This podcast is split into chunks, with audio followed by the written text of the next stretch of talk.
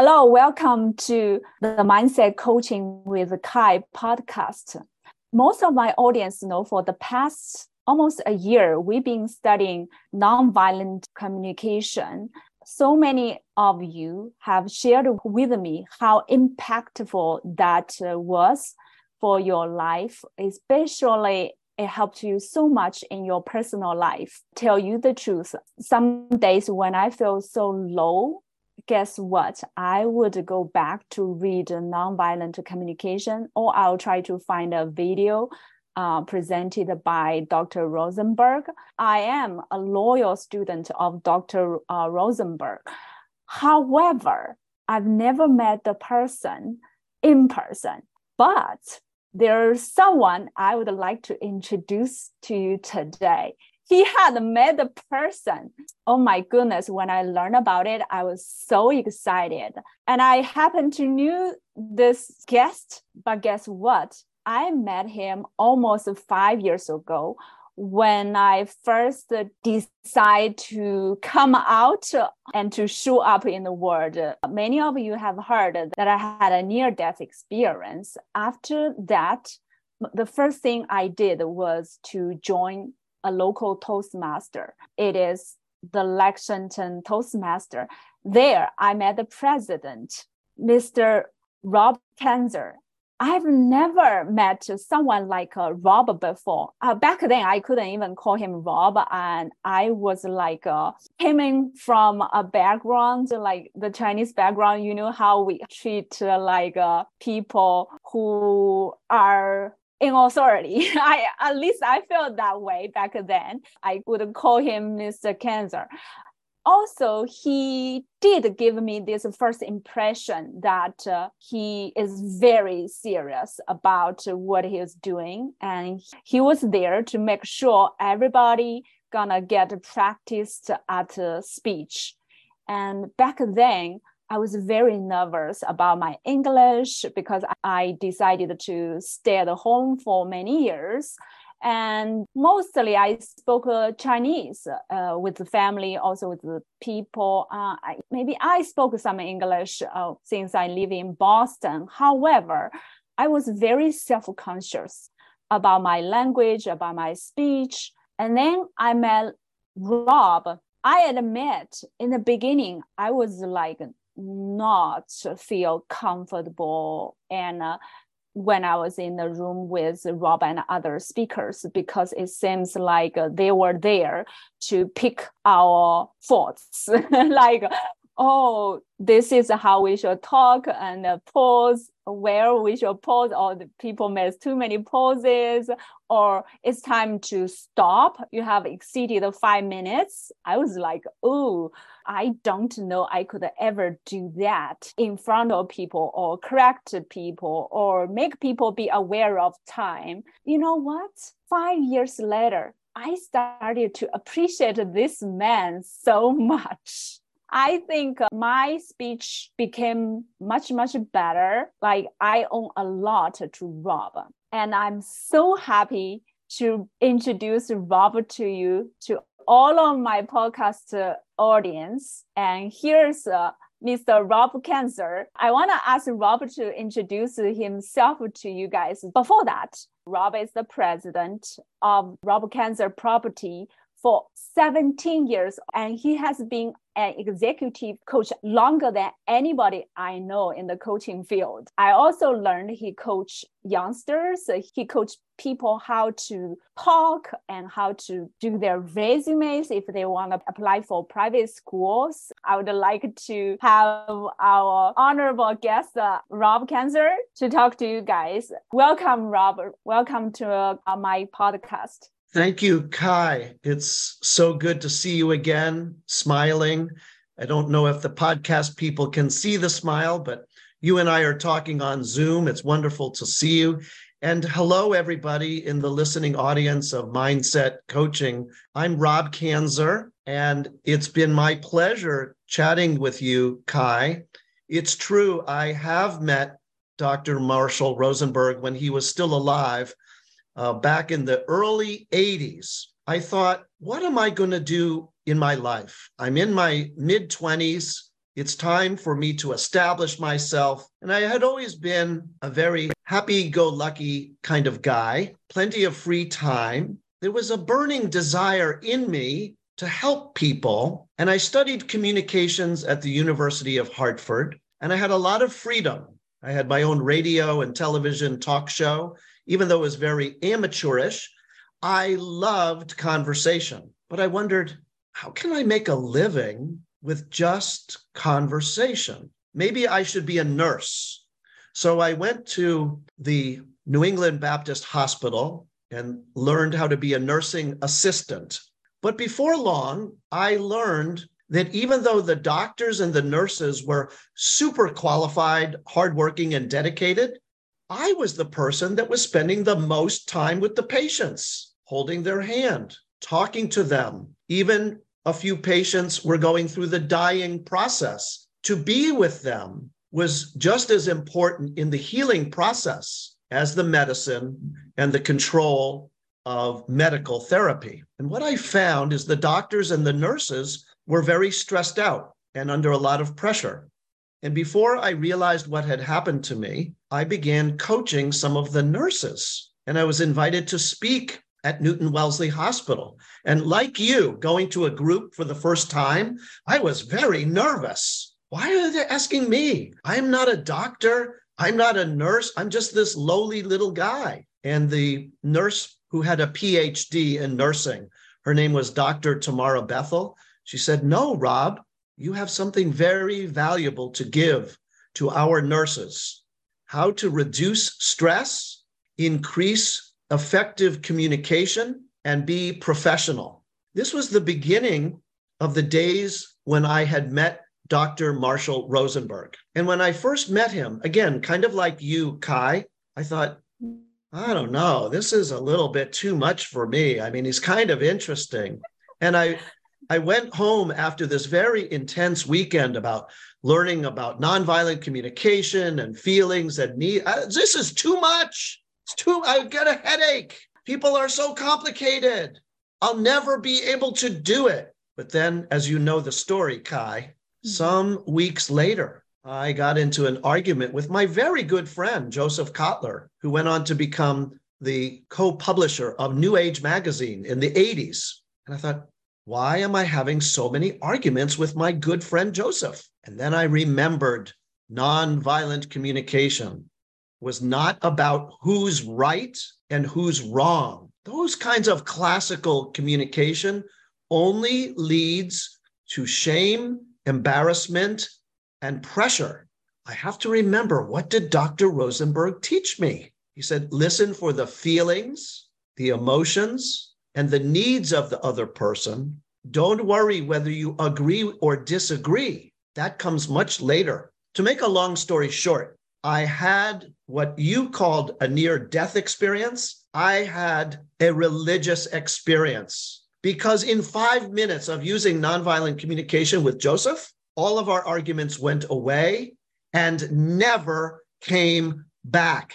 And we have been good friends for 43 years. This is a very long lasting power. And that's when I decided I was going to teach this model to as many people as possible. I love it.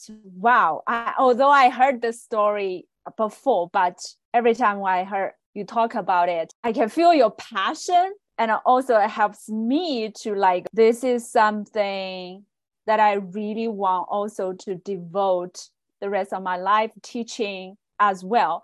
Thank you so much for sharing. Not many of us have got the privilege to meet uh, um, Dr. Rosenberg, and he has already passed away.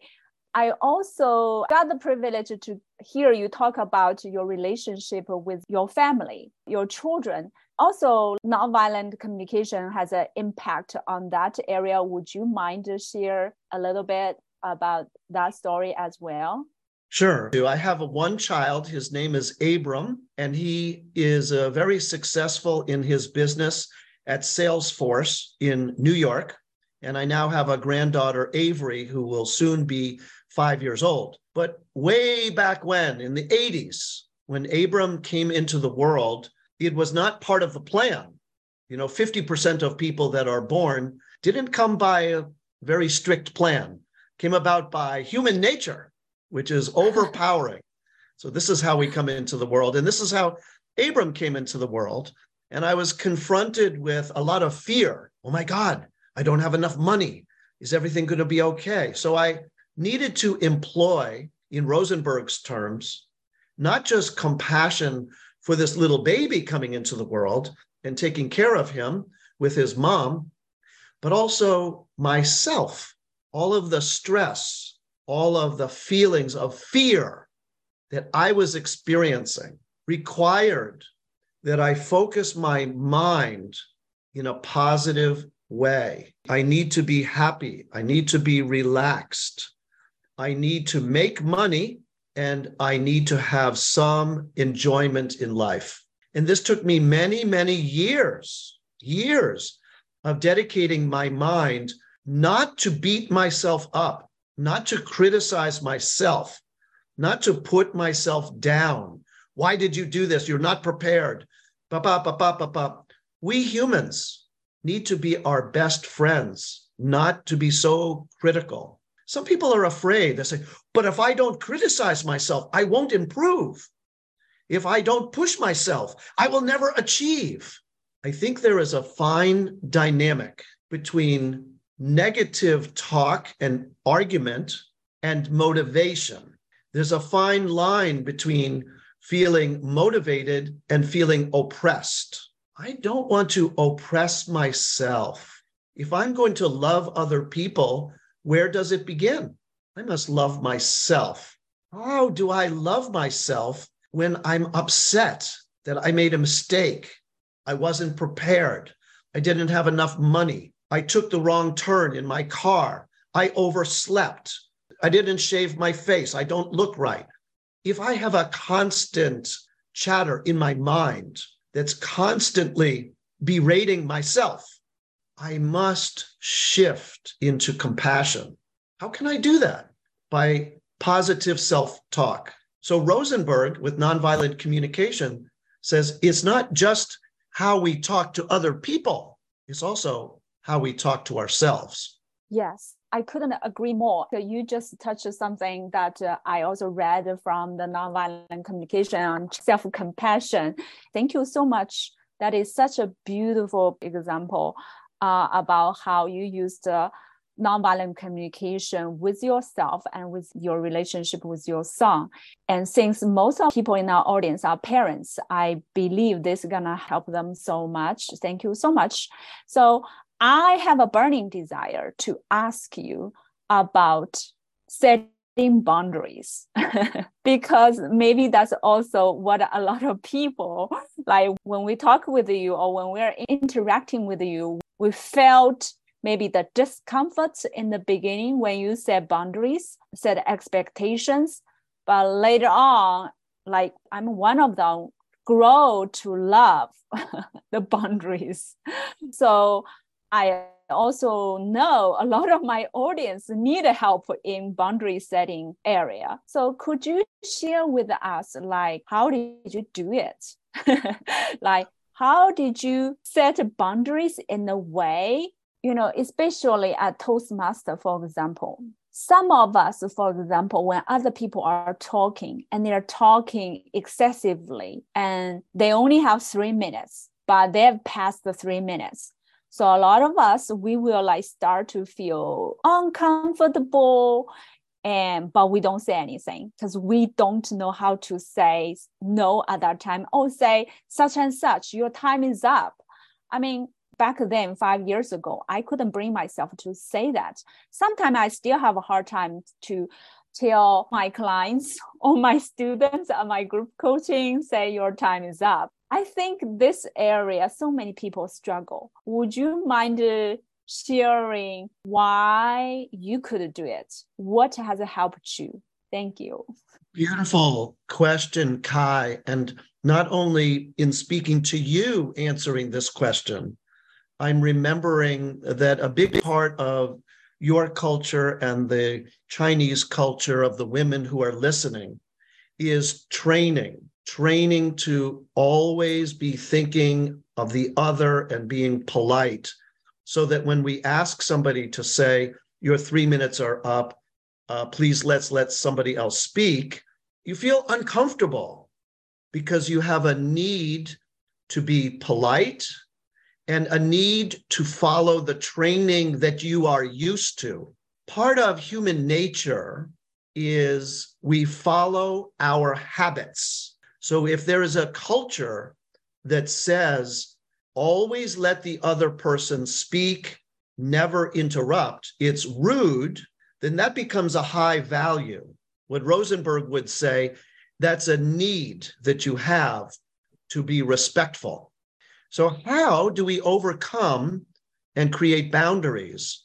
If you're a stay at home mom and you now want to go into the professional workforce, maybe it means saying to your children, I am not going to be available between 9 a.m. and 5 p.m. I'm going to be doing my own thing. So Rosenberg would say, Do you feel uncomfortable? And that's what you have said, Kai. You're uncomfortable. So, to answer your question, how was I able to succeed at this very uncomfortable task to set boundaries, to say to the other person, please stop talking now. There's two answers to the question.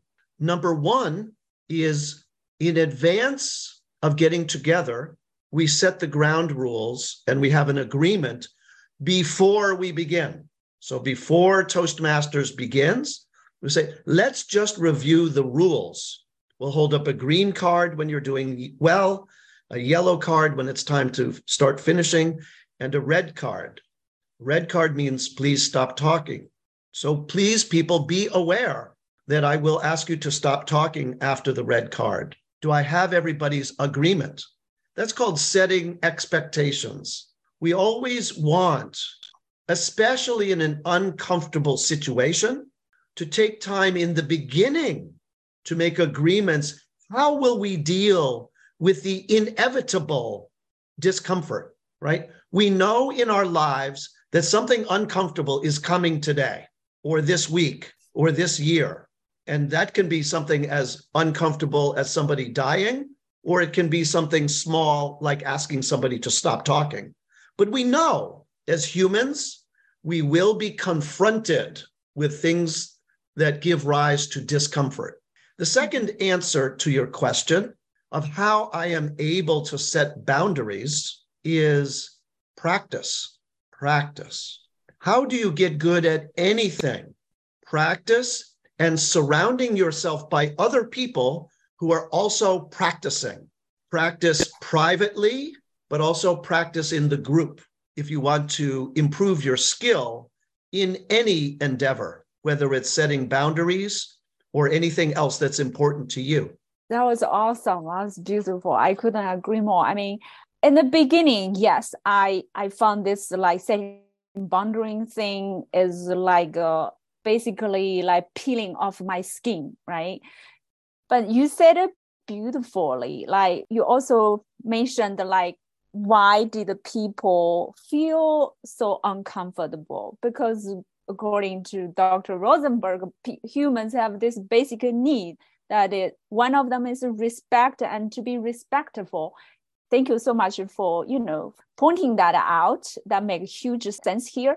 And then setting like what is a rule right? What is a rule? And you said setting is uh, expectations. If if we everybody agrees what those like green light or uh, yellow light or red light mean then we already talked about we already established that. And so that protocol is also so important, right? So maybe in the beginning, like someone with my kind of personality, we like to be casual, we like to be spontaneous, and we don't really appreciate in the beginning, like why do we go through all of those boring protocols, you know?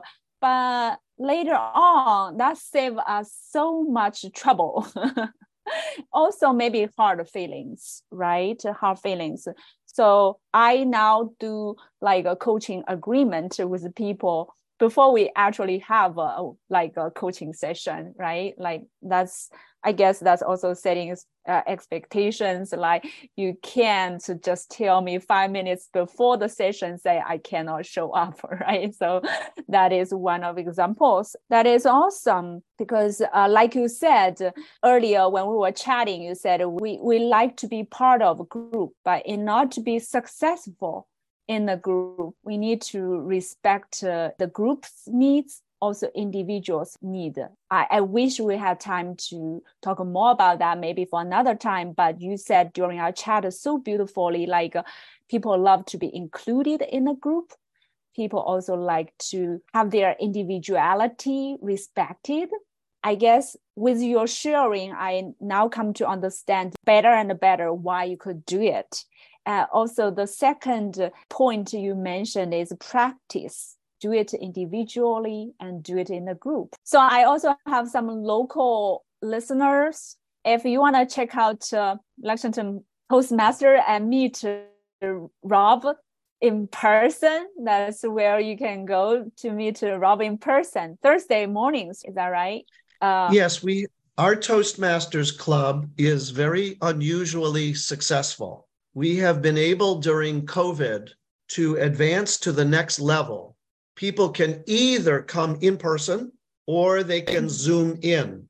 We have hybrid meetings. So we have people on our club that Zoom in from Saudi Arabia, Ireland, wow, and and Lexington. Mm-hmm. And of mm-hmm. course, people who come locally to the Lexington Community Center we ask that you come at around 11:30 11:45 in the morning because as you said Kai we're very strict. We start exactly at 12 noon and we end exactly at 1 p.m. but before the meeting and after the meeting we have more casual relaxed conversation.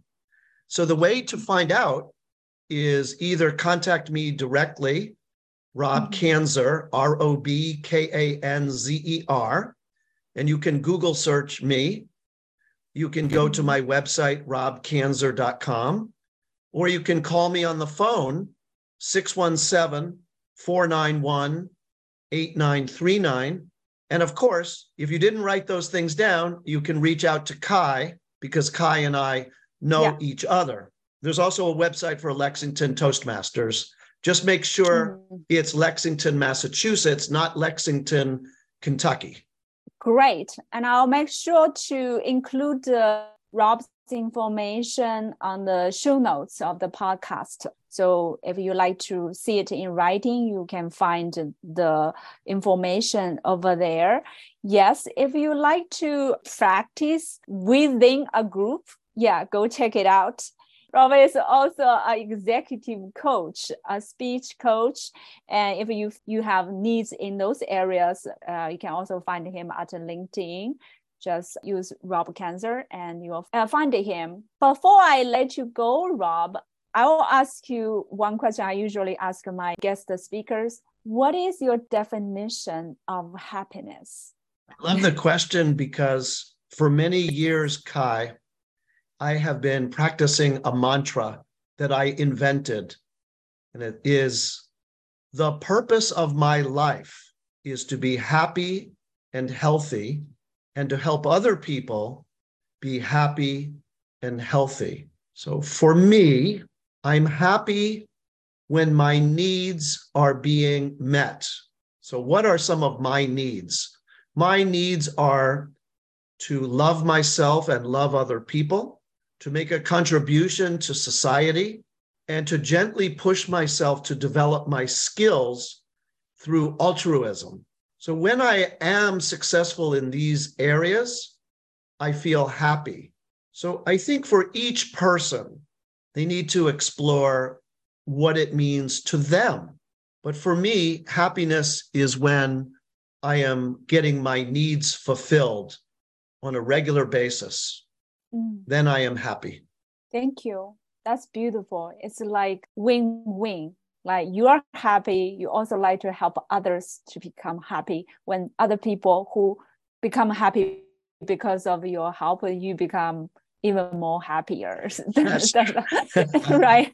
So right. Yeah. Yes, it's a virtuous cycle. The more love yeah. there is, yeah. it, it grows. Thank you so much, Rob, for come uh, chat with us today at uh, the Mindset Coaching with Kai podcast. And we would love to have you back some other time when you are available. And I enjoyed our conversation so much today. Thank you for your time and for your willingness to serve others, to bring happiness to people. Thank you very much. Hi, thank you. And everybody who is listening, it's very nice to be with you. I wish you peace and happiness. Thank you.